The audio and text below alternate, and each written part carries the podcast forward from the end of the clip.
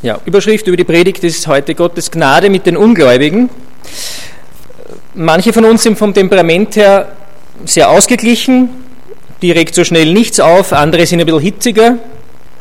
Beim Autofahren zum Beispiel, ja, weil die anderen fahren ja wirklich alle so schlecht, dass man selbst unter Aufbietung aller eigenen Fahrkünste nichts dagegen machen kann.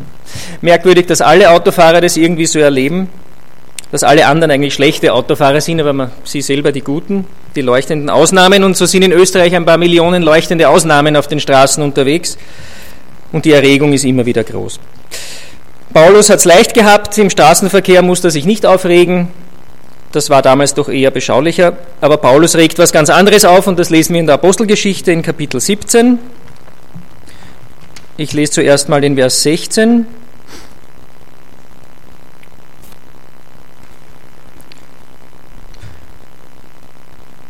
Da steht, während Paulus nun in Athen auf die beiden, nämlich Silas und Timotheus, wartete, sah er sich in der Stadt um. Empört und erschüttert stellte er fest, dass ihre Straßen von zahllosen Götterstatuen gesäumt waren. Ich habe ja gerade denken müssen, wie die Margarete das vorhin gesagt hat, jeder hat seine Philosophie, seine Götterstatue, das ist ja wie heute. Ja. Paulus geht dann in die Synagoge in Athen, auch auf den Markt, und er predigt dort über Jesus. Und als die Menschen in Athen das hören, ähm, na, da beginnen die Diskussionen. Und so bringt man ihn schließlich auf den Gerichtshügel, den Areopag, und gibt ihm Gelegenheit, dort nochmals vor vielen Botschaften, äh, vor vielen Zuhörern seine Botschaft zu verkündigen. Und da geht es dann in Vers 22 eben weiter an dieser Stelle. Da trat Paulus vor die Ratsmitglieder und alle anderen, die zusammengekommen waren, und begann. Bürger von Athen, ich habe mich mit eigenen Augen davon überzeugen können, dass ihr außergewöhnlich religiöse Leute seid. Als ich nämlich durch die Straßen eurer Stadt ging und mir eure Heiligtümer ansah, stieß ich auf einen Altar mit, dem, mit der Inschrift für einen unbekannten Gott. Ihr verehrt also ein göttliches Wesen, ohne es zu kennen nun, gerade diese euch unbekannte Gottheit verkünde ich euch. Meine Botschaft handelt von dem Gott, der die ganze Welt mit allem, was darin ist, geschaffen hat. Er, der Herr der Himmel, der Herr über Himmel und Erde, wohnt nicht in Tempeln, die von Menschen erbaut wurden. Er ist auch nicht darauf angewiesen, dass wir Menschen ihm dienen. Nicht er ist von uns abhängig, sondern wir von ihm. Er ist es, der uns allen das Leben und die Luft zum Atmen gibt und uns mit allem versorgt, was wir zum Leben brauchen. Aus einem einzigen Menschen hat er alle Völker hervorgehen lassen. Er hat bestimmt, dass sich die Menschen über die ganze Erde ausbreiten und hat festgelegt, wie lange jedes Volk bestehen und in welchem Gebiet es leben soll. Mit allem, was er tat, wollte er die Menschen dazu bringen, nach ihm zu fragen – er wollte, dass sie, wenn irgend möglich, in Kontakt mit ihm kommen und ihn finden. Er ist ja für keinen von uns in unerreichbarer Ferne, denn in ihm, dessen Gegenwart alles durchdringt, leben wir, bestehen wir und sind wir. Oder, wie es einige eurer eigenen Dichter ausgedrückt haben, er ist es, von dem wir abstammen. Da wir nun aber von Gott abstammen, dürfen wir nicht meinen, die Gottheit gleiche jenen Statuen aus Gold, Silber oder Stein, die das Produkt menschlicher Erfindungskraft und Kunstfertigkeit sind. In der Vergangenheit hat Gott gnädig über die Verfehlungen hinweggesehen, die die Menschen in ihrer Unwissenheit begangen haben. Doch jetzt fordert er alle Menschen an allen Orten zur Umkehr auf. Er hat nämlich einen Tag festgesetzt, an dem er durch einen von ihm bestimmten Mann über die ganze Menschheit Gericht halten und über alle ein gerechtes Urteil sprechen wird. Diesen Mann hat er vor aller Welt als den künftigen Richter bestätigt, indem er ihn von den Toten auferweckt hat. Als Paulus von der Auferstehung der Toten sprach, brach ein Teil der Zuhörer in Gelächter aus. Und andere sagten, über dieses Thema wollen wir zu einem späteren Zeitpunkt mehr von dir erfahren. Damit endete die Anhörung und Paulus verließ die Ratsversammlung. Doch einige Leute schlossen sich ihm an und kamen zum Glauben. So zum Beispiel Dionysius, ein Mitglied des Stadtrats, und eine Frau namens Damaris. Und es gab noch andere, die zusammen mit diesen beiden an Jesus glaubten. Mit Paulus muss in Athen irgendeine innere Wandlung vorgegangen sein. Am Anfang haben wir gelesen, dass sein Geist sich empört, erregt, ergrimmt, je nach Übersetzung, als er die Stadt voll von Götzenbildern sieht. Paulus regt sich auf und das zu Recht. Ich kann es mir nicht anders vorstellen, dass Paulus eben in höchstem Maße entsetzt und empört ist und dass es ihn einfach aufregt, dass eine so stolze Stadt mit einer so gebildeten oder zumindest sich für gebildet haltenden Bevölkerung äh, solche Irrwege geht. Aber diese Rede oder Predigt, die wir jetzt gerade gelesen haben, wo er dann mit ihnen spricht, die klingt eigentlich ganz anders. Ich empfinde sie nicht als erregt, nicht als empört, sondern er wirkt viel sanfter und gelassener, als er etwa mit den Korinthern oder Galatern umgeht, wenn wir die entsprechenden Briefe lesen. Was wirft er denen alles an den Kopf, obwohl sie doch gläubig sind? Und hier eigentlich ein sehr ruhiges, sehr klares, gut nachvollziehbares Argumentieren, keine Spur mehr von dieser Erregung, von diesem Grimm. Und diese Veränderung interessiert mich, dieser innere Wandel bei einem Mann wie Paulus, der ja in jeder Hinsicht ein Vorbild ist, das macht mich neugierig. Sehe da vier Stationen drinnen, auch auf diesem Weg, den Paulus da geht, und ich beginne mal, und versuchen wir das auch gerade im Licht des gestrigen Tages, auch der Begegnungen, die wir so mit Menschen hatten, vielleicht auch auf unsere, unseren Umgang und unsere Sicht auf Menschen umzulegen, die ja auch ihre Götzenstatuen haben. Wir leben auch in einer Art Athen, wo jeder seine Philosophie, seinen Gott, seinen Götzen hat oder gar keinen hat und darauf auch noch stolz ist. Wie würde Paulus heute mit ihnen umgehen? Damals war es so, dass Paulus die Realitäten gesehen hat, das haben wir gelesen, er sah, was Sache ist, er macht sich keine Illusionen über die Menschen, aber er interessiert sich für sie.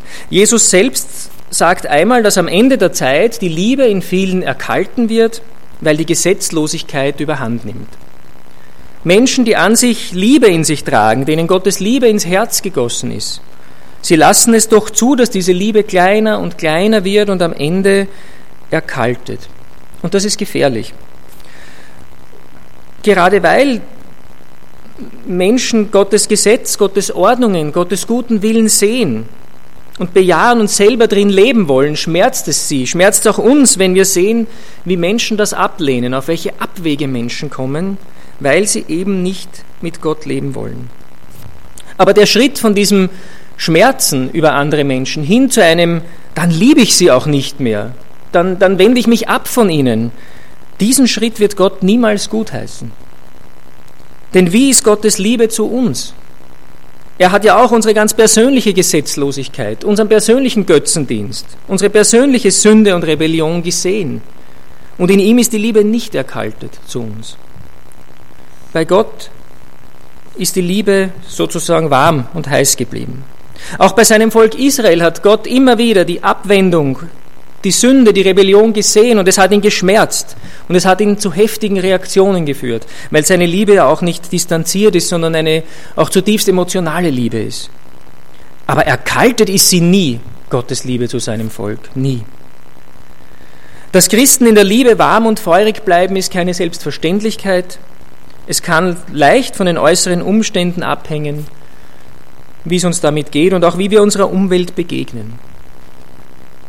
Wir gehen mit offenen Augen durch die Welt, wir haben den Heiligen Geist in uns, der uns ja in alle Wahrheit führen will und uns auch die Augen öffnen will über das, was wirklich passiert und was nicht in den Medien steht. Dazu gehört auch, dass wir vieles von dem, was wir eben wahrnehmen, geistlich beurteilen, im Licht der Bibel sehen und dass heißt auch, dass Gott nicht will, dass wir uns schöne Illusionen über die Menschen und über die Welt machen. Ja? Es gibt so ein paar Illusionen, die vielleicht auch dem einen oder anderen Christen zumindest attraktiv erscheinen könnten. Ja? So zum Beispiel die Illusion, im Grunde sind die Menschen alle gut. Ja? Wenn man sich so ein Baby anschaut, mei, das ist doch lieb. Man, man muss nur in die richtige Richtung führen und dann wird schon gut werden. Oder die Illusion, die meisten Menschen wollen eh Gott dienen, sie wissen nur zu wenig über ihn. Oder die Illusion in unseren zivilisierten Breiten. Da sind die Menschen jetzt schon so weit entwickelt, da wird es nie wieder zu Massenmord und Bürgerkrieg kommen. Wir haben schon ein Stadium erreicht, ähm, da, da fallen wir nicht mehr dahinter zurück. All das klingt sehr menschenfreundlich und weil wir ja auch nur Menschen sind, schmeichelt uns das auch ein wenig und sagen, ja eigentlich ganz so schlimm vielleicht, Klammer auf, wie die Bibel sagt, Klammer zu, wird schon nicht sein. Aber die Bibel ist da völlig konträr in dem, was sie sagt. Sie sagt, alle Menschen sind Sünder und haben den ewigen Tod verdient.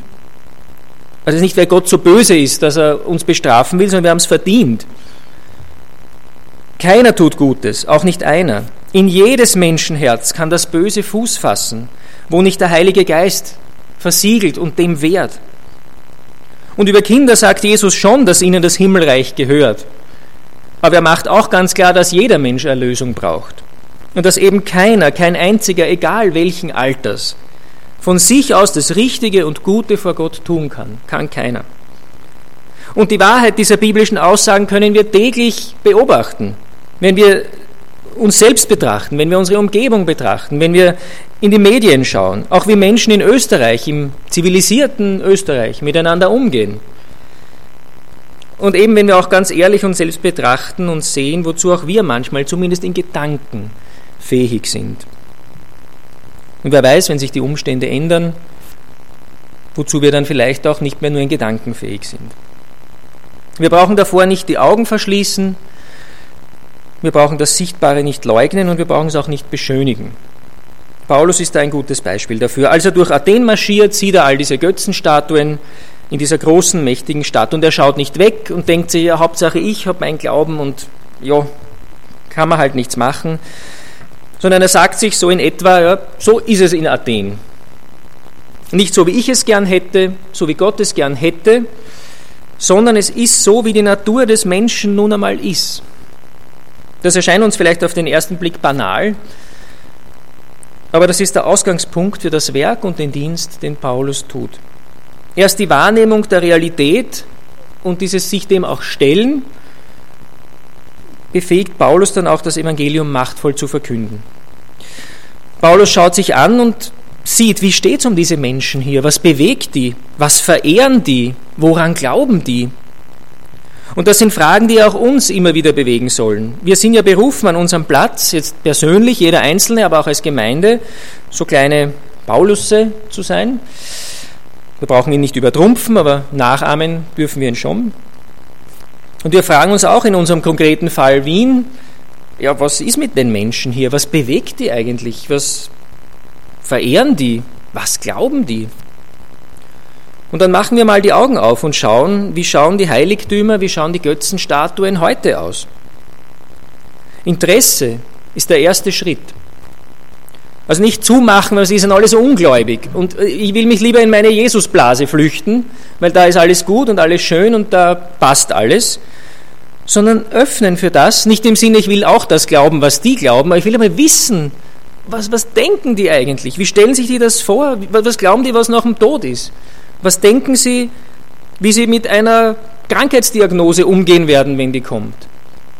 Was meinen Leute? Und da werden wir oft Überraschungen erleben, wenn wir genau hinhören. Und vielleicht wird uns auch manches aufregen, so wie Paulus, ja, und wir uns denken, das gibt es ja nicht. Wie, wie, kann man das glauben?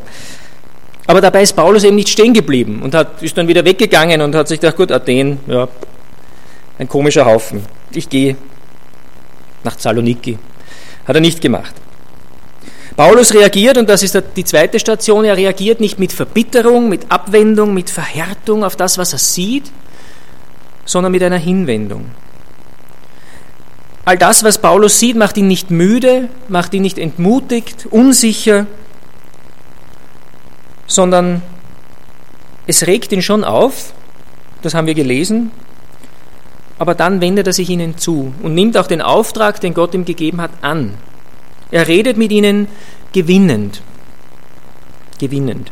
Er nimmt ihren religiösen Irrweg wahr und nimmt sie als Menschen mal an, weil sonst hätte er mit ihnen nicht weitergeredet. Er stimmt ihnen nicht zu und sagt, ja, eh gut, was ihr da glaubt, aber er lässt das mal stehen und tritt ihnen auch nicht zu nahe. In Vers 22 und 23, da kommt er ihnen ja ganz so nah entgegen, wie man nur entgegenkommen kann, wo er sagt, ich habe mich mit eigenen Augen davon überzeugen können, dass ihr außergewöhnlich religiöse Leute seid. Das ist ja fast schon schmeichelnd. Ja? Als ich nämlich durch die Straßen eurer Stadt ging und mir eure Heiligtümer ansah, und dann kommt diese Passage mit dem unbekannten Gott, wo er sagt, ihr verehrt ein göttliches Wesen, ohne es zu kennen. Das ist keine Gerichtsrede, das ist ein Entgegenkommen, das signalisiert, ich nehme euch mal an, ich nehme euch mal wahr. Das würden wir vielleicht taktvoll nennen. Und wenn wir daran denken, dass im 1. Korinther 13 ja auch steht, die Liebe ist, in manchen Übersetzungen steht, taktvoll, dann finde ich das hier von Paulus gut umgesetzt, was er selbst in einem Brief äh, dann fordert. Die Athener waren in gewisser Weise auch gesetzlos. Sie waren los vom Gesetz, von den Ordnungen Gottes, gerade in geistlicher Hinsicht. Sie haben sich ihre Welterklärung, ihre Religion zusammengezimmert, haben sich Tempel errichtet und zur Sicherheit, weil man es ja nie wissen kann, auch noch einen Tempel für den unbekannten Gott, damit man nur ja nichts falsch macht. Aber bei Paulus führt diese Gesetzlosigkeit eben nicht dazu, dass die Liebe in ihm erkaltet, sondern er geht aus Liebe zu diesen Menschen und aus Liebe zu seinem Herrn auf diese Menschen zu, auf den Areopag in Athen, wo er sich auf, an seinen Fingern abzählen kann vorher, dass er auf heftigen Widerspruch stoßen wird. Er ist ja nicht dumm, Paulus, er weiß ja, was dort sein wird, wie das laufen wird. Und wie ich den Paulus kennengelernt habe, war es nicht die Lust am Diskutieren, die ihn dorthin getrieben hat, sondern es war die Liebe zu den Menschen und zu Jesus Christus, den er auch hier unbedingt verkünden muss. Gerade weil diese Menschen geistlich so ahnungslos sind. Gerade deshalb muss er aus Liebe zu ihnen gehen.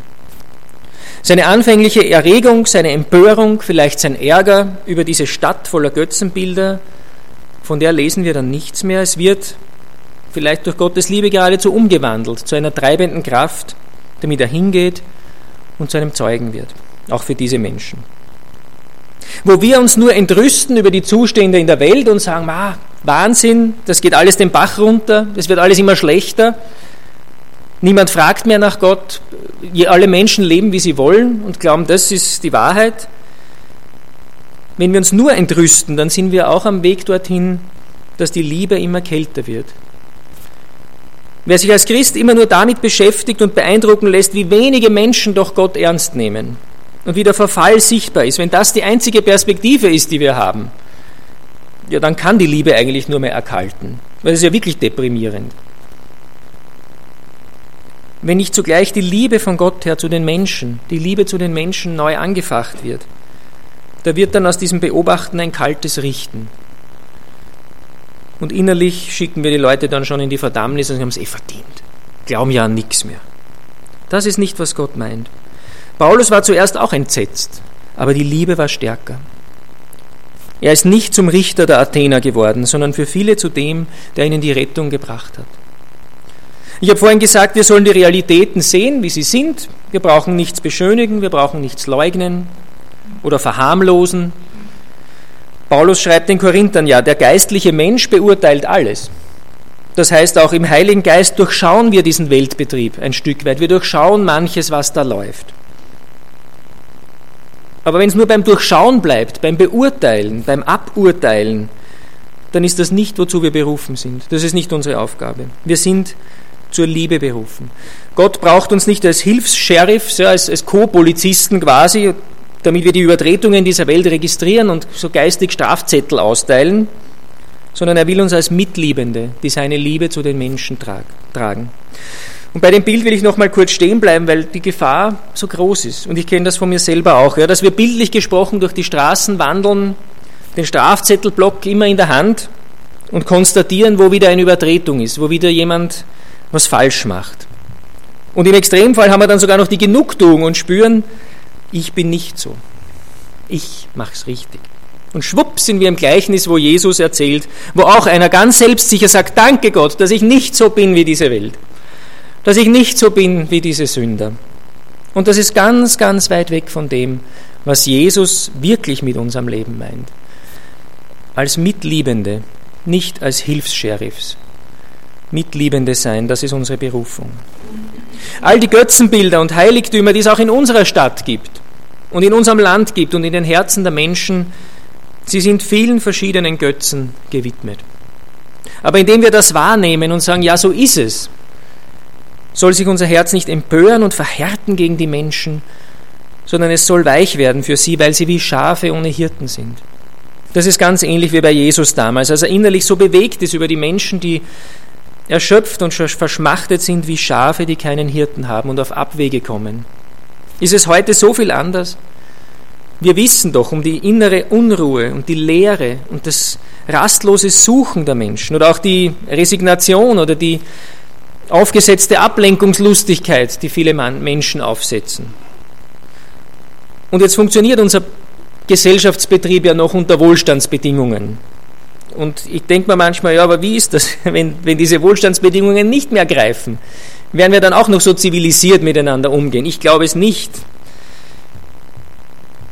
Und da wird sich dann viel stärker zeigen, auch was im Menschen wirklich drinnen ist, wenn es nicht mehr so äußerlich gesehen gut läuft in unserem Land. So wie Paulus durch Athen, so gehen wir durch Wien. Ich glaube, es sind fast nur Wiener heute da. Ja, du bist auch Wiener. Ich schaue zu meinem Vater, der ist auch schon Wiener. Kennt der nicht mehr. Wir gehen durch Wien und sehen, so wie Paulus damals gesehen hat, was so läuft und wie die Menschen dahin leben. Aber auch wir sollen mit ihnen so umgehen, wie Paulus mit den Menschen damals umgegangen ist. Weil was heißt für ihn Hinwendung zu den Menschen? Es heißt, dass er sie annimmt und zur Umkehr ruft. Ich habe gesagt, dass wir Gottes Mitliebende, Gottes Hilfsliebende sozusagen sein sollen. Dazu gehört aber auch, dass wir einmal mehr festhalten, Liebe ist mehr als Sympathiegefühle. Die Liebe, die Gott meint, nimmt den anderen in seiner ganzen Existenz wahr und ernst. Mit so einer Liebe lässt sich Paulus auch auf den Areopag in Athen führen. Was er den Athenern dort zu sagen hat, ist ganz von Gottes Liebe geprägt. Und gerade darum ist es nicht ein unverbindliches Wohlfühlgerede, sondern es spricht die wunden Punkte an. In einer feinen, taktvollen Weise, die den Zuhörern annehmbar ist. Paulus knüpft an dem an, was seine Zuhörer tun und kennen. Und in diesem Sinne nimmt er sie und auch ihren Unglauben einmal an. Jesus ist das beste Beispiel dafür, der uns ja auch mal angenommen hat, geliebt hat mit unserer Auflehnung, mit unserer Gottesferne, als wir noch seine Feinde waren. Und darum bleibt auch uns nichts anderes übrig, als so zu handeln, wie Jesus gehandelt hat und geliebt hat. Wir fühlen uns zu manchen Menschen mehr hingezogen, keine Frage, und bei anderen ist wirklich schwer, sie zu lieben und anzunehmen. Wir haben ein Lied gesungen als Chor vor einigen Jahren. Die Menschen, die uns nicht behagen, die sind von Gott geliebt, von Gott begehrt. Er ließ sich für sie schlagen. Wie können wir da wagen, zu tun, als seien sie nichts wert? Und dieser Text bringt das ganz gut zusammen. Ja? Auf welcher Grundlage steht die Botschaft unserer Liebe? Auf unseren Sympathiegefühlen? Nö. Die Grundlage der Tatsache, ja, die Grundlage ist die Tatsache, dass Gott selbst in Jesus Christus sich schlagen hat lassen, sich ans Kreuz, ans Fluchholz schlagen hat lassen, weil das Kreuz ist ja kein Schmuckstück, sondern ein Schandfleck, ist die äußerste Erniedrigung. Das heißt, Gott liebt dich nicht unverbindlich und heiter lächelnd, solange es gut geht, sondern er liebt dich verbindlich bis ans Ende, allen Lächelns und allen Wohlgefühls und weit darüber hinaus bis zum geschlagen und zerschlagen werden, wie er Jesus zerschlagen wurde um unserer Sünde willen, wie Jesaja schreibt. Was ich damit meine, zu dieser Liebe Gottes, die wir leben und verkünden sollen, gehört auch dieses Geschlagenwerden des Gottes Sohns um unserer Sünde willen. Zu dieser Liebe Gottes gehört sein Umgang mit unserer Sünde, gehört sein stellvertretendes Opfer, gehört sein Ich rechtfertige dich aus freien Stücken. Zur Verkündigung von Gottes Liebe gehört darum auch dieser Ruf zur Umkehr, das sehen wir auch bei Paulus in Athen. Liebe Gottes ist, oder Gottes Liebe ist keine Größe für sich neben Gott, so wie wir bestimmte Eigenschaften haben, die im Laufe des Lebens mal stärker werden und dann wieder schwächer werden, sondern Gottes Liebe ist er selbst. Er ist die Liebe in Person. Diese Liebe kann man darum auch nicht nur zur Kenntnis nehmen und sagen, ja, gibt es heute, so wie man zur Kenntnis nimmt, dass es Südafrika gibt und sagt, ja, anscheinend gibt es dieses Land. Was hat es mit mir zu tun? Sondern dieser Liebe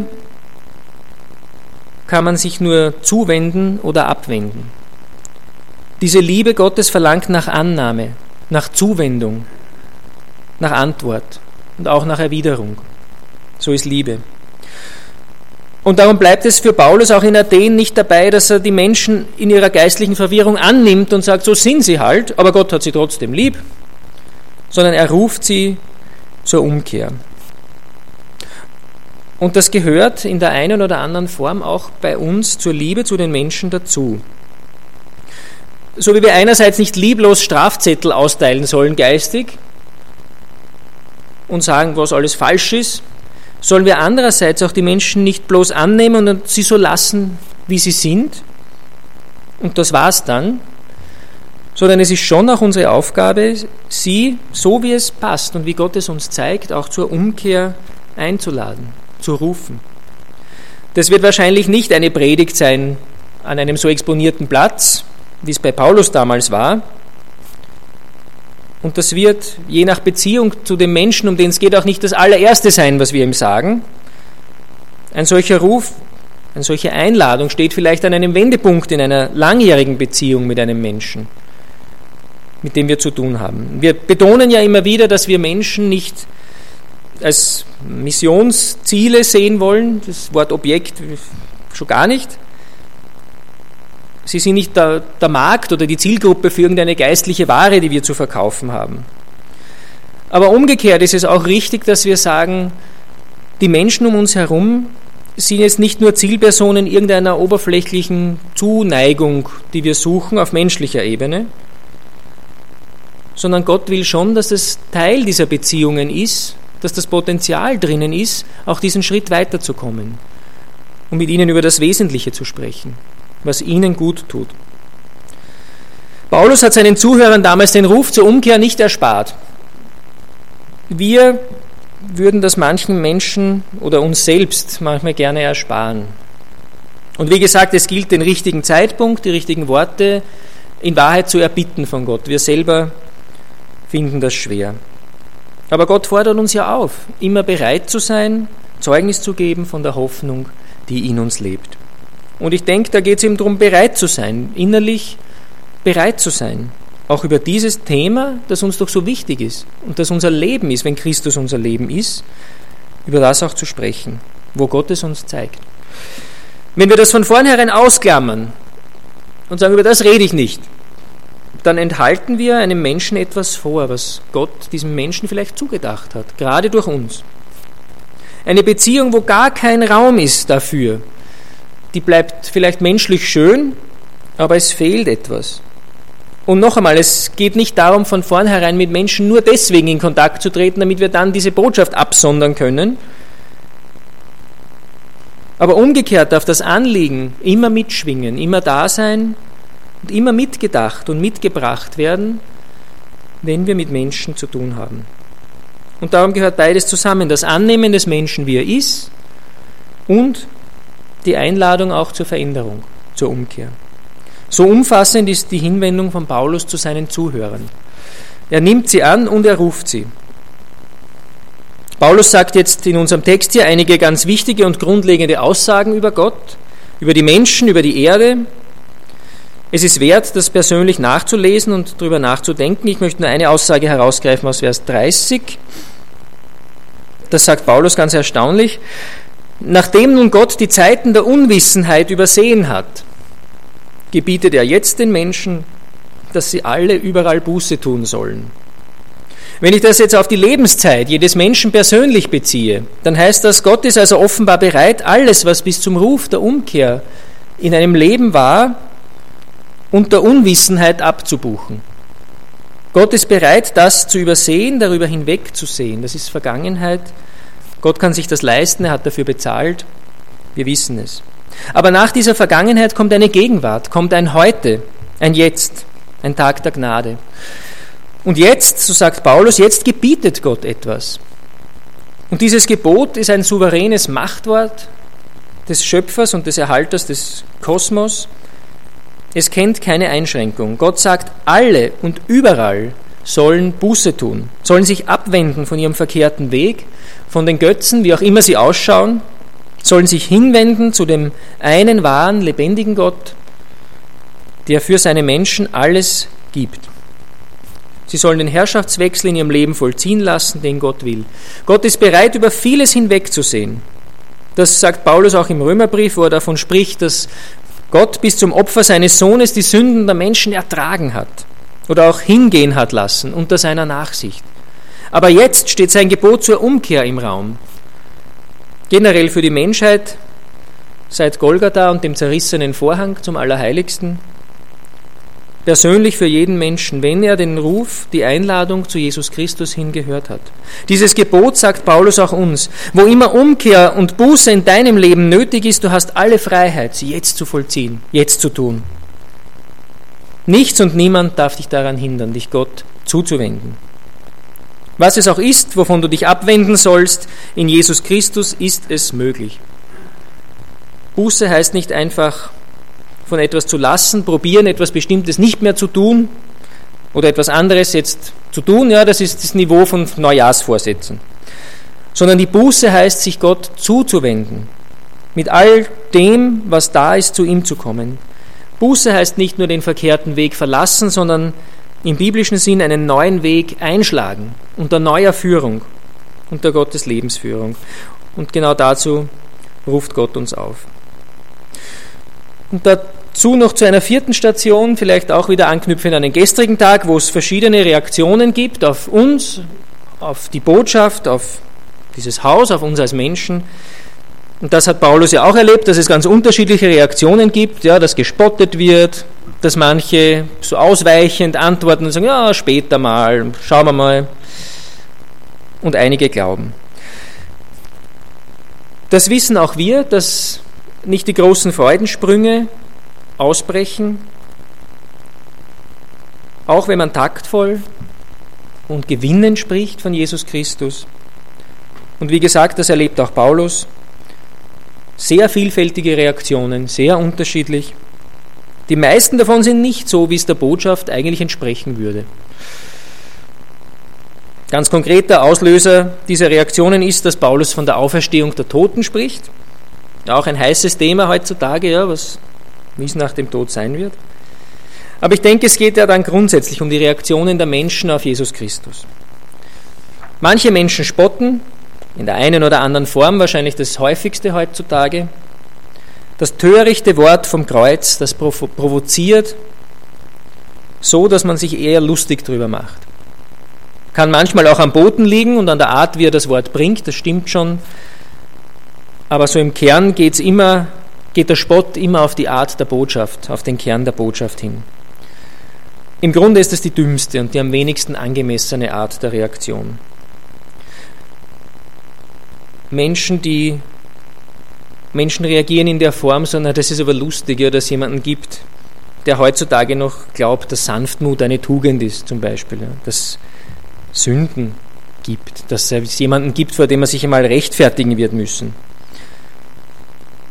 Ausgerechnet über jemanden und an jemanden zu glauben, von dem selbst nie was zu hören ist in den Medien, ja, nie eine Pressekonferenz von Jesus oder ein Leserbrief oder sonst was. Ja, der soll in Ewigkeit herrschen und regieren.